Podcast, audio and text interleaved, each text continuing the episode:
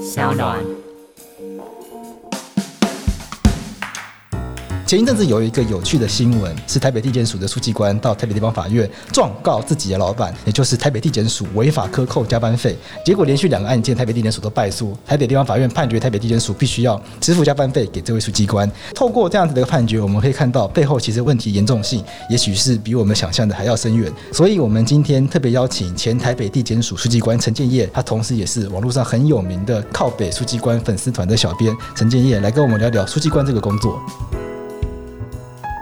Hello，大家好，我是法律白话文运动的站长桂智。最近司法改革一直是社会关注的焦点，可是司法改革的核心好像都是法官跟检察官。其实，在法院里面还有一个很重要的职位，叫做书记官。书记官在司法改革里面好像比较少人来讨论。不过，在法官过劳、检察官过劳、司法人力不足这个议题里面，其实书记官受害的程度不亚于法官跟检察官。所以，我们今天特别邀请前台北地检署书记官陈建业，他同时也是网络上很有名的靠北书记官粉丝团的小编陈建业，来跟我们聊聊书记官这个工作。呃，桂子你好，那各位听众朋友大家好，那我是陈建业。书记官它的英文叫 clerk，那 clerk 其实就是记录员的意思啊、呃所以说的话呢，说书记官是一个记录员这件事情本身是不为过的。是那不过呃，真正书记官要做的事情包山包海。我用一个很简单的概念，就是法院跟检察署里面所有跟行政工作有关的事情，书记官通包。那但是呢，如果说我们根据法院组织法的规定的话，那书记官的工作记录文书、研究考核、总务资料跟诉讼辅导，这里面跟民众最息息相关的当然是记录。也就是说，我们平常去地检署也好，或是我们去法院也好，那我们去开庭的时候，那会看到法官跟检察官，就是滚紫色边跟滚蓝色边的法官、检察官会在法庭上面问话。那旁边穿法袍滚黑色边的，当然书记官会在做笔录。那那个其实就是记录书记官。对，那所以说的话呢，我们对一般民众来说，最常碰到的书记官大概就是开庭的时候记录书记官，然后另外有两个书记官，呃，一般民众也容易常碰到。那呃，一个就是在为民服务中心，因为为民服务中心有诉讼辅导。那根据法院组织法的规定的话，诉讼辅导是属于书记官的业务，所以说一般民众在你不懂法律的时候，那你有可能可以到呃律师事务所，或者是说到一些民代或里长的办公室，他们会有免费法律咨询，那你可以去询问法律问题。那另外一个管道就是到法院或地检署的为民服务中心，那可以询问为民服务中心的书记官法律问题，这是第二个会碰到书记官的地方。那第三个是表示厂商。呃，总务科里面的政府采购是书记官的业务，所以说的话，如果是你是厂商的话，那今天你要承包法院或检察署的工程的时候，那他的承办人就是书记官，那你就会必须要常常跟书记官接洽。所以如果以一般民众来说的话，呃，最常遇到书记官的状况是这三种。是，那住习官是不是还有分什么记录科、执行官以外，还遇过执行科的？是那所以工作内容应该是完全不一样的。记录跟执行，其实在法院组织法的分类，通通都叫做记录书记官。哦，都是叫记录书记官。原因很简单，原因是因为在当初法院组长在立法的时候，会配记录书官者，就是这个业务，它需要法官、检察官讯问，然后需要书记官记名笔录。那这个时候，那当然就会需要配记录书记官。对，那如果是在侦查中的话，检察官要讯问；那今天如果是在审判中的话，法官要讯问。对，所以说的话，这边需要书记官，这个没有问题。那律师为什么在执行会需要书记官？很简单，原因是因为对，有时候去强制执行，因为我们对办过几件强制执行，要去贴人家封条，对那都是书记官跟我们去。原因很简单，原因是因为根据这个法院主法规定，指挥刑事执行是由检是检察官的职务。那根据强制执行法的规定的话，强制执行是由法官或司法事务官指挥书记官、都统、指导员去做强制执行。所以呢 OK 这两件事情按照法律的规定，都是法官、检察官或司法事务官是主导者，那他必须要有人做记录。 OK 对，那当然就会以律师的角度来看的话，他就会常常碰到书记官。 OK，我跟听众朋友讲一下，就是我们刚刚讲的什么，大家脑海中浮现什么贴封条啊，抱着家家里把电视搬走啊，之前电影啊、偶像剧演那种啊，家里倒闭了很可怜啊，然后东西都会搬走啊。我们讲的是刚刚这个民事执行的状况。是刚刚前面还讲到一个刑事执行，是那其实就是讲的说我犯罪，然后被判决定谳，我要坐牢了。通常讲的是这个情况，对所以这部分也是要书记官进来处理。对，也就是说，法院判决有罪了之后，那全案就会移给检察署，那检察官就要依照法官的判决来决定要如何指挥行政执行。那这里面有几种状况，第一种状况就是啊，如果今天真的要进去关， OK，那就没什么好处理，那就进去关吧。那这个对书记官来说，其实是业务是最吃重的。哦，这是最吃重的哦、原因很简单，原因是因为当有一些被告他的前科累累，他拉起来可以张清明上河图的时候，那他虽然说很简单，他就进去关，可是问题是呢，因为我们台湾有一个制度叫做定因执行刑的制度。对，对，那定因执行刑的话呢，也就是说话，当今天你数罪并罚的时候，你的被告受刑人你是可以去申请定因执行刑的。就是法官可能这个罪判二十年，假设啊对那个罪判十，你可能一个人可以同时犯很多罪嘛。对那这个判二十，那个判十，那个判三十。对，其实民众会以为是加起来，没有，不是。就以为是二十加十加三十，然后大家就觉得哇，正义回复了，这个人要被总共关六十年。对媒体通常都是这样报道，但其实不是这个样子，他是其实要透过一个定因执行刑，法官其实就会去抓一个区间。对，其实我们举一个最胡乱的状况，就是例如说有一个人他可能犯了十六个罪，那我们先不要转罪名，可能是妨碍风化，可能性骚扰，不管，或是 OK 可能是窃盗。这十六个罪呢，一罪一罚，每一个都判一年，理论上好像十六年，定因执行刑两年六个月。所以其实没有大家像大家想这么夸张。对，那问题是呢，越定因执行刑的话呢，理论上指挥者应该是检察官，但是我必须要跟贵志说明一下，是目前司法实务上在民事执行跟刑事执行其实是违法状态的，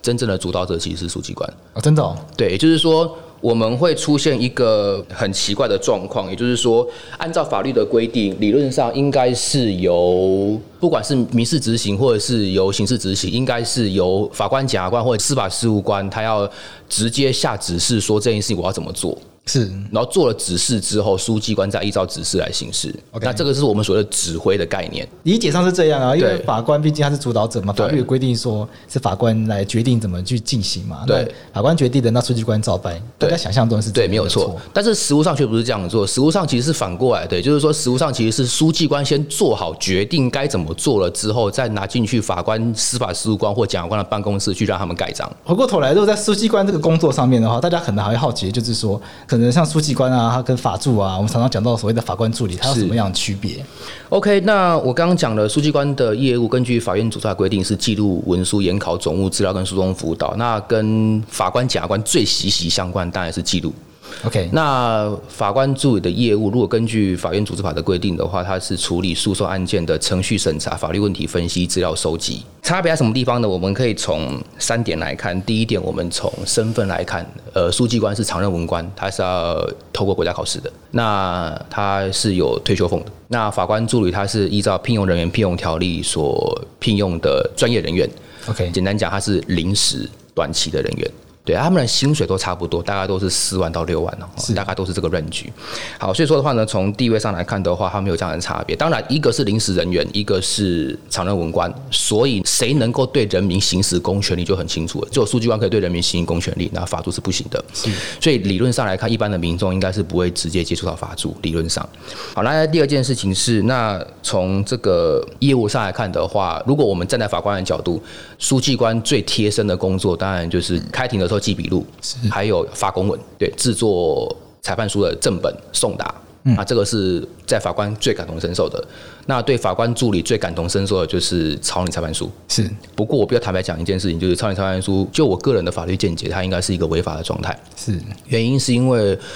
法院组织法规定，办事法官有一个职叫办事法官，他的工作叫做处理诉讼案件的程序及实体审查、法律问题分析、招收及裁判书的草拟。 OK 所以会发现他说他跟法官助理只差两个，一个是实体审查，一个是裁判书草拟。是所以我想。贵志应该很清楚，这应该就是一个在法律解上面民事其一及表示排除其他的状况，它是个很对当然的解释，所以法官助理不应该会办有事法官是指每一个庭都会有吗？不一定办事对啊法因为因为我们譬如说有什么陪席啊、送对对礼对啊。办法，就是说他不直接做审判工作，他只是做 OK 法官的支援的工作的。哦，所以在法院组织法里面，他还有一个法官叫做办事法官，他对不会直接出来参加审判程对对序对，可是他去支援其他法官协助草拟裁对判对书。对我对觉。得其实哦是有这样子的一个职位设计。那现实上有这样子的人在当吗，其实我们大部分的办事法官都在司法院啊，因为其实我们司法院的各厅长就都通的办事法官。啊 OK，我听过所谓的调办事法官是这个概念吗？对对对对对对，只哦这是个概念调办是有一个调这个动词，那我刚刚就是把它动词省略掉而已。 ，OK，就是调到司法院做办事法对官的对对概念。对对对对。可是司法院不会有草拟裁判书这件事啊，因为司法院本身不会下判决。哦，对啊，没有错啊，所以我才会说他就是工作室，他不从事审判工作，他是去支援的。那其实我们在法院里面，因为法官审判独立，所以我们当然就认为各厅长呢，其实是一个提供行政资源的角色。嗯嗯，对。那法官助理呢？呃，他在实务上其实真正最大的功能其实是草拟裁判书。是对，所以说法官助理跟书记官就必须要很密切的配合，因为你要朝你裁判书，你要卷宗，对那书记官他要发公文，他要整卷，他也必须要卷宗，对。然后法官要开庭，他也需要卷宗，所以卷宗就在三个人这边轮来轮去。那大家不会很担心吗？就原来裁判书是法官助理草拟的，从头到尾原来不是那个法官在写的。我觉得这个节目如果听到这边，可能有些听众朋友一定会有疑虑，说哎怎么会这个样子？呃这法官不自己写裁判书，叫法官助理写。我们现在这边讲好听叫草拟啦，对一定有些人心中想的就是说最好是草拟啦。写完后就刚刚那个不就是送进去盖章吗？这个会不会送进去盖章就出来了？我我分三个层次讲好了。 OK 好第一个，如果说桂志您问我说支不支持法官助理草拟裁判书，我认为我支持的， OK，因为反正盖章的是法官嘛，对你盖章你负责嘛，你不能跟我说，哎、对不起，这个是法官助理草拟，不关我的事。对，第二件事情是，那它是违法的，原因是因为我从至少从法律角度来看，它已经太明显了，只有。办事法官有裁判书草拟这个执掌，法官助理就是没有，连司法事务官也没有。而事实上，我们实务上也常常叫司法事务官草拟裁判书。哦、真的哦、连司法事务官都被拖下来。对对对对对，因为法官助理不够的时候，所以它是违法的。那这违法状态的话呢，我个人认为，包括我在靠北数据官这个粉砖里面有太多的法官助理，他一直不去投靠北法助。哎，为什么啊、他们自己有团？很简单，我觉得很大概念是因为我觉得我把口碑打起来，也就是说， OK 大家不但信任我这个粉砖有非常广大的按赞数，而且我这个粉砖有一个光荣的战绩，就是几乎各院检的新闻联络人，你都一定要每天去看我的文章，我的粉砖有没有最新的文章，因为冷不防今天文章跟你有关。第三件事情是我敢担保说，你跟我讲的事情，即便我认为不合理，那也只是在我这边就处理掉了。 OK，我绝对不会让别人知道说是谁告诉我的。好，那些法官助理跑来我这边，就是靠北的事情，全部都是草原裁判书。是我会认为他们靠北是有道理的。如果你真的觉得实务上真的有必要，修法吧。是第三个层次，我不知道贵才记不记得之前有一个庄姓小姐，她有上媒体，她去控诉台湾高等法院。嗯，她说她她本来去告别人，对，然后呢，结果她发现她去阅卷的时候，她在卷宗里面发现一张裁判书，然后呢，那判决书是判她败诉。是他说：“天哪，我才刚收到法官的传票而已，因为我要去开庭嘛，所以我开庭前要去阅卷嘛。对怎么我才刚收到传票，准备要去开庭，我就已经先看到有一张判决书已经夹在卷宗里面了，而且在判决书是判他败诉的。哦，这个新闻有很对轰动很大很在很轰动啊在法律圈非常轰动，因为越界越到败诉判决，可是这这个个在哎好像准备程序都还没有开始。对啊，可是这个其实，在法律圈轰动，我觉得在法官圈应该不轰动啦。就我个人一个在研律师群组都有在传，就觉对得啊可是觉得应该说传传为奇谈啊，怎么会有这种事情？可是，在我一个研究司法、人人行政的人，我一点都不觉得轰动，因为就像我刚刚所讲的，因为判决书草拟谁来做？法助啊，所以那件事很简单，就是法助已经先看完了卷宗之后，虽然说还没有要开庭，但法助已经先把相关卷文全部看完了。看完之后，法助觉得这根本太明显了嘛，这应该就是败诉吧？是他已经先把裁判书先写好了，就等法官盖章而已。那以你观察啦，就像你担任靠边书记官粉丝团的，也有很多人想找你爆料嘛，或者你自己个人的这样子担任书记官的经验啊，你觉得在这个书记官的过程中，有没有一些也可以看到一些司法制度的问题啦？我们讲，譬如说八卦一点的话，叫辛酸苦辣啦，或是有没有比较 fancy 讲法，就是有没有看到一些制度上的缺失啦？制度上缺失吗？嗯，就以你来说，像前一阵子这个加班费的官 司，就很多人就很有兴趣，所以走跑去告这个台北地检署。大部分公务员不会这样做。那我看我去看了判决，他前面还有所什么复审啊，还被驳回，然后对才对对进一步对对进入到法院，就法院就判对准。那其实金额也不高，对，其实其实金额我呃看才三千多块。我我跟是个小额诉讼我跟我家人说，我这诉讼打了三年，呃，因为行政诉讼前要先复审，复审前要先申请，对，对我从申请下来算三年，然后这三年，然后其实我费用大概花了六万多块钱，花这么多呃，因为一开始我有找律师咨询，是其实一开始我对我的法律素养是没有信心的， OK 所以一开始我找律师咨询，所以我有我有一笔律师的咨询的费用，是对，然后再加上高铁的费用，然后后来我我朋友说，嗯，好像可以不用了，就我可以自己来了。OK，那这是两岸加起来七千多块钱，但其实我花了三年，花了六万多。其实它最大的问题就是在，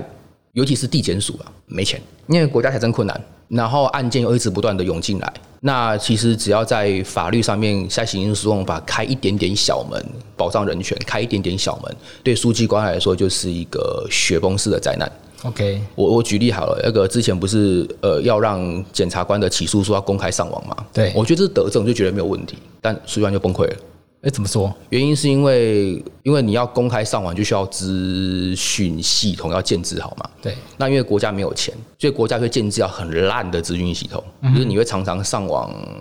上不下去，或者是呢，你上了网之后，因为有一些案件是是必须要隐匿，是不得公开的。那你必须要隐匿各资，可是这个资源我们没有足够的钱去用好的资源系统，所以呢，就会常常发生什么事情，就常发现到说，他没办法帮你挑各资出来，他没没办法帮你分类，他到底是不是属于应该隐蔽的案件， OK，所以书记官上传到网上，你要人工去检查每一个你所上传的起诉书，所以这书记官来说就崩溃了。是可是相较于法院来说，当他资金足够的时候，因为有很多法院的书记官跟我说，我觉得没这个问题啊，我们我们也有很多的所谓的隐蔽的案件啊，性骚扰的啊、性侵害的啊、家暴的啊，我们上传之后，资讯系统都很厉害耶，都自动帮我们过滤掉了，然后各自都过滤掉了，我们那是钱的问题啊。知道资讯系统你要九百万，当我之前就五百万的时候，我就不可能用这种系统。对啊，对，所以说这开一个个小门，然后对数据来说就是个雪崩式的灾难。法律白话文的新书《台湾法律上册》已经开卖喽！我们挑选一年之中台湾历史上法律上重要的日子，让大家更认识这片土地的故事。我们也准备了购书优惠，要给商岸的听众朋友。如果大家来到法白官网购买《台湾法律上册》，输入折扣码 Podcast 零一即可享有免运费优惠，千万别错过哦！提醒你，这本书是上册，所以它只会有一月到六月。之后我们还会推出下册，再请大家拭目以待喽。所以书记官加班情况非常普遍嘛？我只带过地检署而已哈，我们不讲高检跟最高检，地检署加班状况非常的夸张。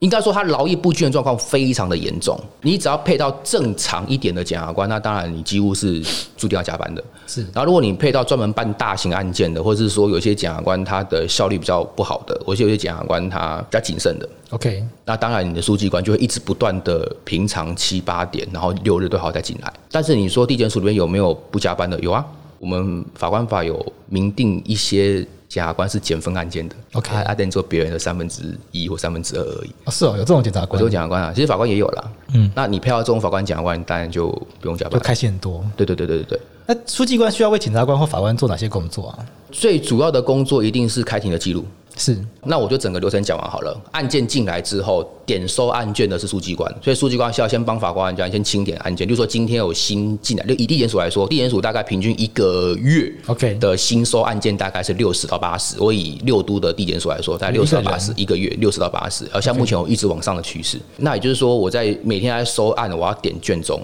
今天来了几件，来十件，来了八件。点完卷宗之后，那就给法官、检察官。那以地方法院来说，大概砍半，每一个月的案件大概 maybe 二十到四十件，这是以六都的法院来说。 OK，好，然后是先新收案件，新收案件完之后，法官就要定庭期，检察官要定庭期。是那法官、检察官定庭期之后，我们就要跟着开庭，然后去做记录。好，然后定完庭期之后的话呢，法官跟检察官不是做开庭而已，因为审理跟侦查的方法不会做开庭，对所以他可能必须要去呃函询其他的机关，必须要去函询对照、函询告诉人。那这个时候说的公文就是全部是由书记官发 OK 就是法官、检察官会指示，而且是书面指示。书面指示书记官说我要要发公文给谁，公文的内容是什么，那书记官就照发。好，然后的话呢，案件结束之后，法官会写裁判书，那检察官会写起诉书、不起诉缓起诉，或是申请简易判询书。他们只会写原本而已，正本是书记官做。虽然做完正本之后做送达，送达完之后就看要起诉的起诉，要上诉的上诉，要再议的再议，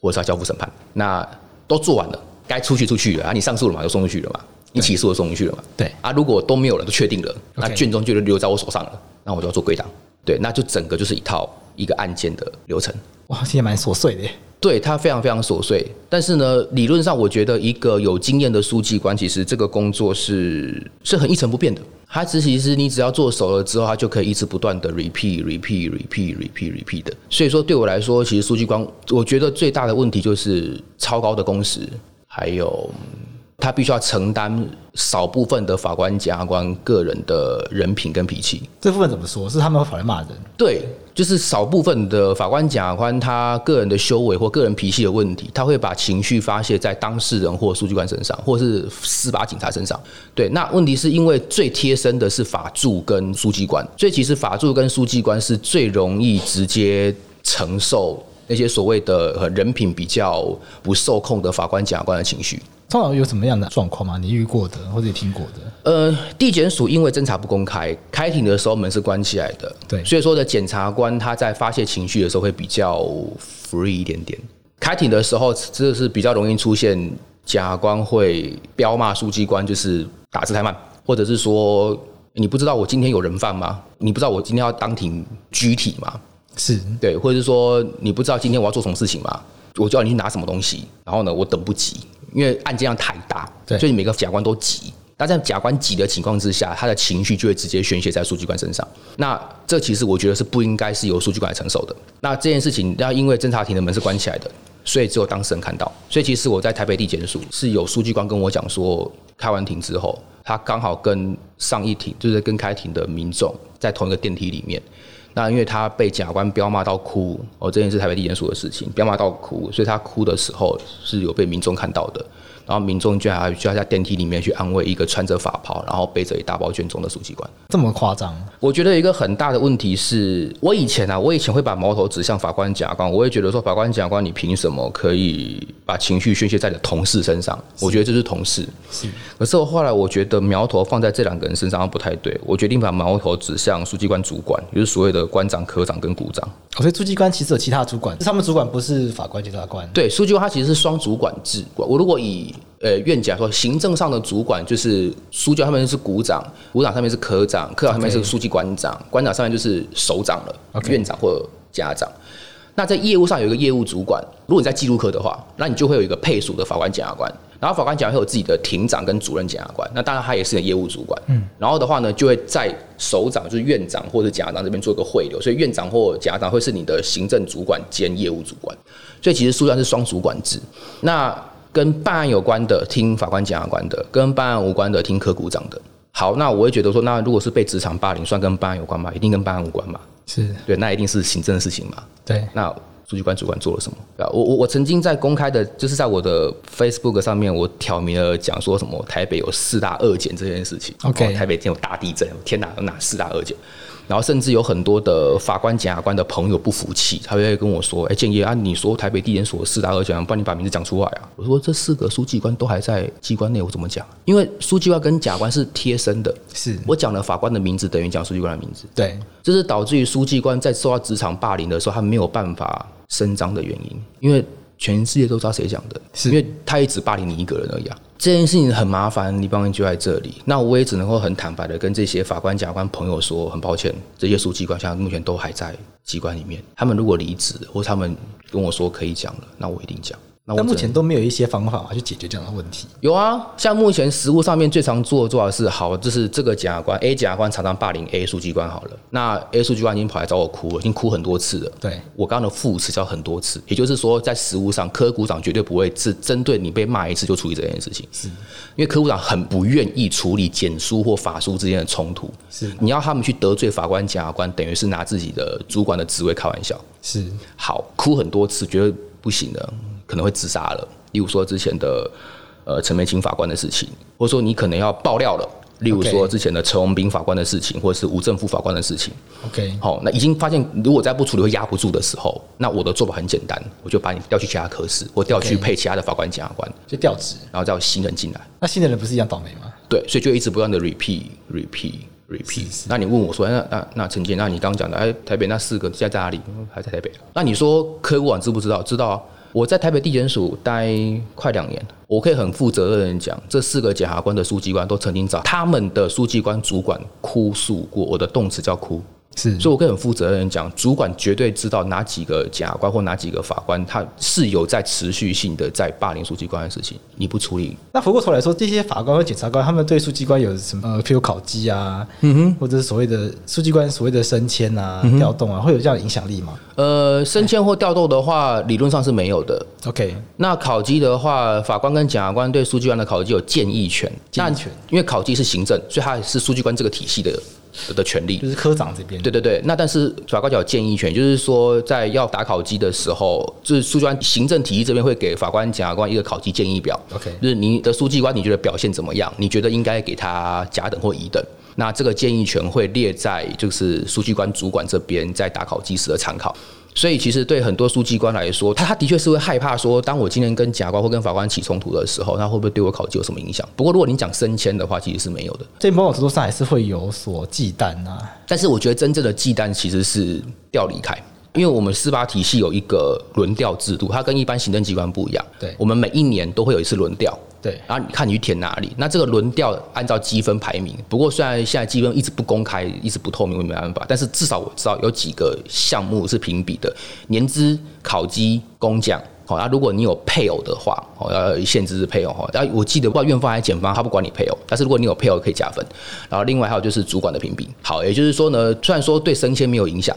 但是问题是在你对轮调的时候，你是有影响的。那如果今天有很多北部的子弟，就是北漂的，他必须要调回中南部的时候，那考绩对他来说，他就是一个很重要的评比。所以对于很多他想要离开北部的人，他就必须要守住那个甲等考绩。哦，要盯住就对了。对，哦，所以这其实某种程度上又，我觉得还是会因人而异嘛，因为你毕竟有啊，讲难听，如果不怕考绩的人最大那考绩影响到的东西，除了调动，可能就是钱、年终奖金钱是差零点五个月升迁。 OK，对，但是因为所以视钱如粪土的人也对，那我还是讲我我是很特殊的状况。我在台湾地检署的时候，因为我书记官长跟台湾地检署的一个主任检察官，他们很努力在帮我争取升迁，是所以我几乎是非常非常快的就升到一等书记官。这蛮妙的，因为通常喜欢发声、喜欢出头的人不会被喜欢啊。可能有两个原因吧。第一个原因就是我只能讲说，台中地检署的这位林希美书记官长跟谢志明主任检察官，他们是包容度比较高的人，因为你算愿意发声，但我知道你不是要来挑事的。是你的建议会对机关有帮助。而且当时我的确也在他们两位长官的保护之下跟授权之下，我有很多挥洒的空间。我一定要拿出成绩，我才有办法对升迁嘛。对，所以其实我很努力的在做我分内的工作，甚至我也替机关做了。跟书记官无关的事情，我当时建制了一个账户库的全自动的数位管理系统，赃物库、对，在账户库里面，赃物库的管理系统管理对赃物的，对对对对对对，那这东西没人要做，因为哪个书记官懂电子啊？没人懂电子。那通常不是应该发包出去找什么电资讯公司进来？但是因为他们必须要知道你的内部的游戏规则是什么，脏政务怎么进来，怎么保管，怎么上架，怎么出去，怎么拍卖，怎么销毁，他必须要知道，他才有办法建立这套系统出来。所以他必须要跟一个里面的人必须要合作。然后呢，因为政府采购的话呢，我必须要提需求，不要提预算，对所以我必须要能够写得出那个计划案。还有就是这个是要跟国科会骗钱的，是所以呢，我也要想办法，我要去开会，我要去说服法务部，去说服科技部，就是这笔钱给我是对的。是，呃，刚刚讲到很多可能法官跟书记官、检察官跟书记官一些问题的状况啊，你觉得法院里面的生态会有歧视书记官的问题吗？譬如说医院里面好像都会以医生为主，那法院或检察地检署会有这种不重视书记官的这种感受吗？我有很多照顾我、保护我，甚至欣赏我的法官、检察官朋友。我在台湾地检署的时候，有刚刚讲的谢志明主任检察官对我的力挺；我在台北地检署的时候，我的检察官赵维奇检察官真的是个天使检察官，人长得漂亮，头脑又好，口条又好，办事效率又高。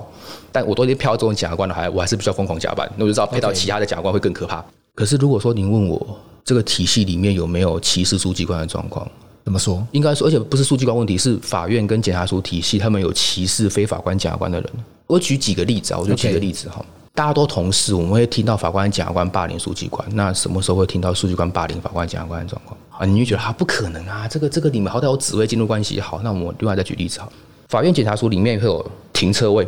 OK 有宿舍。那停车位跟宿舍，因为一定是不够的嘛，开玩笑，台湾地下人稠，那你就你就一定要看是要抽而且还是要论资排辈。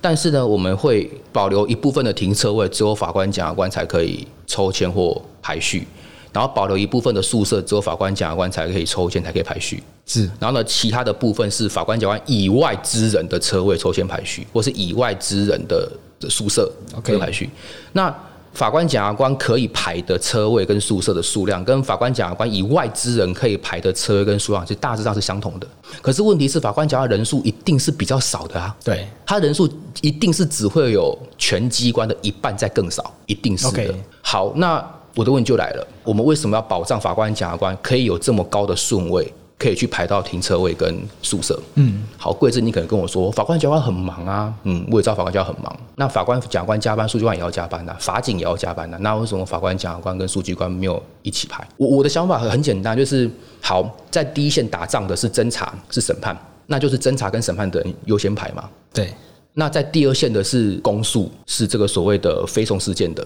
那 OK 就排第二顺位嘛。 OK，那第三线的是强制执行的第三顺位嘛，行政科是最后一个顺位嘛。如果真的要按照需求性的话，或者是说我们要照顾外地来的人，你是中南部子弟，你北漂到台北，你买房子不好买，所以呢，我们让新调来的优先。这都是一个方法嘛，但是你让法官跟检察官直接就优先，不论他到底年资多少、薪水多少，不论他到底在从事什么样的业务，一律都是法官、检察官优先。有没有歧视的问题？有啊，那以你观察啦，就是说以整个司法体系来看的话，你觉得有什么地方是需要去面对的啦？包括司法体系啊，或或是相对应的公务体系的改革啊，也是以您这个书记官的这样子的一个经验啊，你会有一些什么样的想法啊？就是整个这样谈下来，听起来问题是蛮多的。其实坦白说，呃，我在跟警消、跟监所管理员、跟一些其他基层公务人员在讨论的时候，我必须很诚实的跟贵志说，书记官的问题算单纯，我不能说他大或小，我只能说算单纯。它的单纯在于书记官的问题，就是只有好，我们讲司法体系好了，司法体系的问题，我觉得就是只有三个。我纯粹从行政管理角度啦，我们不管就是审判或侦查那些为了保障基本人权应该要做什么，我纯粹从内部管理角度，第一个仍然是工时过长的问题。 OK，其实法官、检察官的工时都非常非常的长，书记官的过劳就是类比法官、检察官的过劳，因为法官、检察官如果不用加班，书记官干嘛加班？对啊，甚至其实我们很多人都有很多当法官、当检察官的会抱怨说，早知道当初我就不要为了终身职，我就去当律师就好了。是对，因为他们的案件量相较他们的薪水 CP 值是，我觉得其实是很很低的。所以呢，当我们有这么多司法案件的时候，那在法院里面就是会有很多的诉讼外纷争解决机制，就要把案件想办法赶快把它挪出去。对，但在地检署没有。对，再加上地检署常常会有所谓的案件直接集中在少数人手上。我刚讲过，就是因为案件特殊，检察长认为只有特殊的检察官才有能力可以办这个案件，或才适合办这个案件的时候，所以变成在地检署案件又会过度集中在少部分的人手上的时候，你本来就已经资源分配不均，你又常常会发生在少少部分手上的时候，当然就会出现非常夸张的过劳的状况。这是第一点。这个部分，我认为在书记官主管的这个地方，他是不想处理的，因为这一块其实牵涉到法官、检察官的利益。我们要如何去跟法官、检察官说，你要加班，我尊重，但书记官要下班。是我相信绝对没有任何一个书记主管敢讲这种话。开不了口。他没办法讲，他怎么讲？然后的话呢，再来就是我我觉得第二个问题，第二个问题就是内部管理的公正性的问题。那内部管理的公正性，最后涉及到公开透明，那这个其实就是人事行政的很大的一个深水炸弹，就是考级。对，好，那我们不要讲考级这么夸张哈，我们就直接讲法官法的规定好了。法官法的规定里面有没有讲到说法官必须要成立法官会议？是他要去讨论法官的权利义务事项。在检察署里面也会有检察官会议，他要去讨论检察官的权利义务事项。为什么？因为正当法律程序才能够确保你所做出来的决定是公正客观的。那书记官为什么没有？ OK，没有书记官会议你有这种东西啊？是那你说有没有必要？那我就问啦、我讲难听一点，连标榜行政一体跟检察一体哦，标榜检察一体的检察官，我们都会用法官法去定一个检察官会议。也就是说，虽然首长拥有决定权，对但是最起码首长做任何决定的时候，是他必须要让全体的检察官都知道。对然后你们当然可以投票，你们投了票之后，检察长不受拘束没关系，但是检察长会知道说，哎，我做了这个决定，底下的检察官的态度是什么。是我们在尊重首长的裁量权的情况之下，为什么没有让书记官可以有这样的组织？其实这个组织就是劳动法工会的组织啊，嗯嗯，其实是工会的组织，所以其实我在讲的东西是个最基本的，就是对团结权的问题。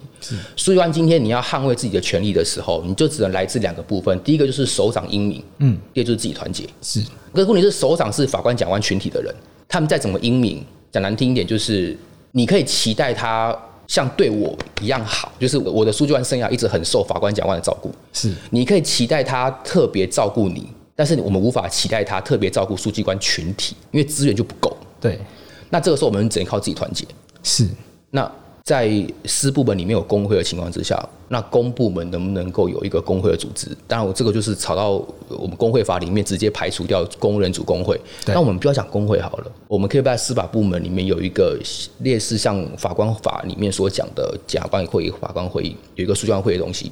你的首长你要做任何决定，你要调动。好啊，今天 A 检察官他就已经就是有很严重的就是霸凌书记官历史，你书记官主管无法处理，可以啊。你今天派 B 书记官去配他的时候，你就有本事你就在全体书记官面前讲说，你为什么派 B 过去？你告诉我们嘛。嗯，我知道你有决定权，是我知道。哎、你我看你要讲什么理由。那第三件事情就是。我我一直很希望说简书跟法术关系正常化，因为我一直很希望说简书跟法术的关系是一个伙伴的关系，是一个同事的关系。以外人来看应该是啦。应该要是。而且其实我一直很冲突，我有一个匿名粉砖，这匿名粉砖我相信应该全国应该有非常非常多的法官、检察官是非常痛恨我的，是因为他们想要知道到底 Po 文的人是谁，但是你找不到。对，对我我直接讲就是，如果你们要告法案名誉的话，你就找我吧。是他们找不到 Po 文的人是谁、啊你一直说法官、检察官怎样怎样怎样怎样，啊、你又不告诉我对 Po 文的人是谁。好，可是我有很多法官、检察官朋友，而且我还是不断的强调，我的五年的书记官生涯里面，我其实是提供阿 g a 我其实是一直受到很多法官、检察官的照顾的，是，所以我其实很尴尬。但我一直很希望说，其他的书记官能够跟我一样。能够跟自己的检察官或跟自己的法官是一个正常化的关系，有很多人是这样子的，是但那些没有的怎么办？是，我们这应该是要制度化的，不对对是我应该要特案制度化对对对它对不应该是特例，对对对，那要怎么样个制度化？除了我刚刚讲的团结之外，如果书记官有一个组织是可以让书记官团结的，当然某一个成员被霸凌了，那当然其他成员就可以跳出来。对，第二件事情当然就是所谓吹哨者保护的问题。是所以其实对我来说的话，如果我纯粹只有讲公部门体系内或者是司法体系内内部的管理的话，是吹哨者保护法怎么一直还没有出来啊？是，那就导致于说国家没办法保护书记。呃，我讲难听一点，有很多法官、检察官会跟我讲说：“哎、陈建业，你这样子不对啊，你是不是法律人呢？对不对？你不知道名誉权的重要性吗？今天你书记官你要出来指控法官、检察官，你不需要实名吗？对啊，我也觉得我支持实名啊。你是他实名之后，你能保护他吗？对啊，我很希望说可以实名指控啊，我很希望我可以在现在可以跟桂枝说，我到底所谓的北检四个，他们哪四个？我很希望可以实名啊，但是你不能保护他怎么办？是那只能我来保护他。是啊，所以靠北书记官的成立，它就只是一个讽刺这个国家没有办法去保护吹哨者。是所以我的第三个层次就是，吹哨者保护它是必须要制度化的，是它才能够像您所讲的，去保护到那一些无法正常化的减速或法术关系。我们今天很感谢建业来到我们节目，跟我们聊很多。其实靠北粉丝团这种东西，在前几年在网上很热门啦。对那大家看到这个就觉得，通常是在娱乐，觉得是娱乐效果比较多的。对那想不到原来靠北书记官后面有这么深的这样的意涵，它是带有一个可能是呃，可以甚甚至可以说是社会运动这样一个理念啊对啦，。是至少在某个层面上，带着无法发声的人前进来，把他们对声音传达出来，希望让更多人看到司法体制里面的呃，我们讲阴暗面嘛，我们至少说阳光照不到的地方啦。，对，而且它其实是有有效果的。我可以稍微再举一点点例子。是之前新北地方法院的院长，他卷宗数位化之后，他跑去跟台湾高等法院说：“哎、那个台湾高等法院好，我们人很多，你们的卷宗数位化，我们新北院帮你包了。怎么可能？呃，问题是新北院院长就这样讲了，问题是 OK 你你你出一张嘴啊，啊谁做？是底下的书记官做啊啊，当然你可以委外。对你可以委外没关系。那如果但是委外能力如果不足的时候，因为他是卷宗，他还是要回到书记官身上。对所以突然就崩溃了。卷宗数位化是不是好事？是好事。对律师来说，影印一张纸两块钱、欸我去月用过，但是一张光碟只要五十块而已、耶对对啊，所以数位化是好事。可是问题是，你在做这件事情的时候，你就没有想到说，你底下的所谓的委外人力够不够？对委外人力够，通是委外人力，你钱多，你可以找很多的委外人力，你要去包司法院、包台高院，甚至你把北检也包包算了，我们都很乐意。事实上就是不足。以至于他包了台高院的卷宗数位化之后，一堆卷宗变成是回流到书记官去做换挡的工作，因为 OK 委外人力不足。对，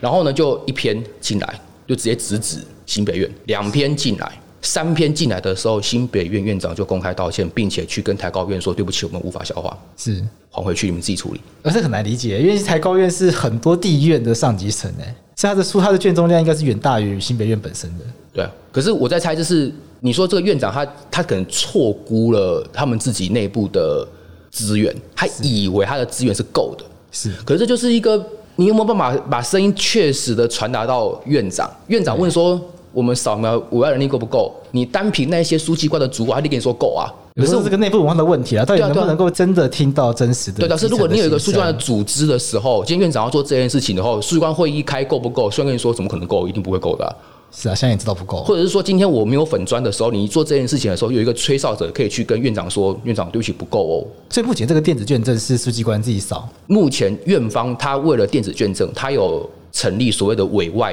中心，每一个法院都有。 OK 他是用委外就是派遣的，用派遣的人力 OK，去理解哎去去去是扫描是是。但是呢，有两个状况：第一，当委外人力塞车的时候，有时效性的卷宗，你还是要回到书记官身上；第二个，如果今天是不公开的事件的时候，还是要书记官去处理。 OK，地检署呢，对不起，因为资料不公开，地检署的卷宗也要数位化，全部都是书记官，哦，真的哦，因为侦查不公开啊，你不能让承办人以外的人去扫描卷宗啊。 OK 所以卷证数位化是好事啊，但对书记官来说是雪崩式的灾难，就是刚刚所讲的。哇， 现在眼底很严重哎，地检署超穷啊，穷到要抓鬼。那时候我真的是看到地检署，我常常跟我的学生讲说，你去，因为六十九年以前审检合一，对，所以呢，院检是同一间办公室里面。我说你去看哪一间院方，哪一间检方，很简单，你走进去，那个灯管三支亮三支的法院，灯管三支亮两支的地检署，因为没钱付电费，所以没三钱支付电费所这以种三支钱灯要三三三灯管只能亮两支然而后第已。三世界国家才会出现的，可是我们现在就是一个司法大厦两个世界，确实啊，去过台北地方法院的话，台中也是啊， 可以感觉到它有一个落差在，很严重的落差啊，对啊，连冷气强度都不一样。很明显。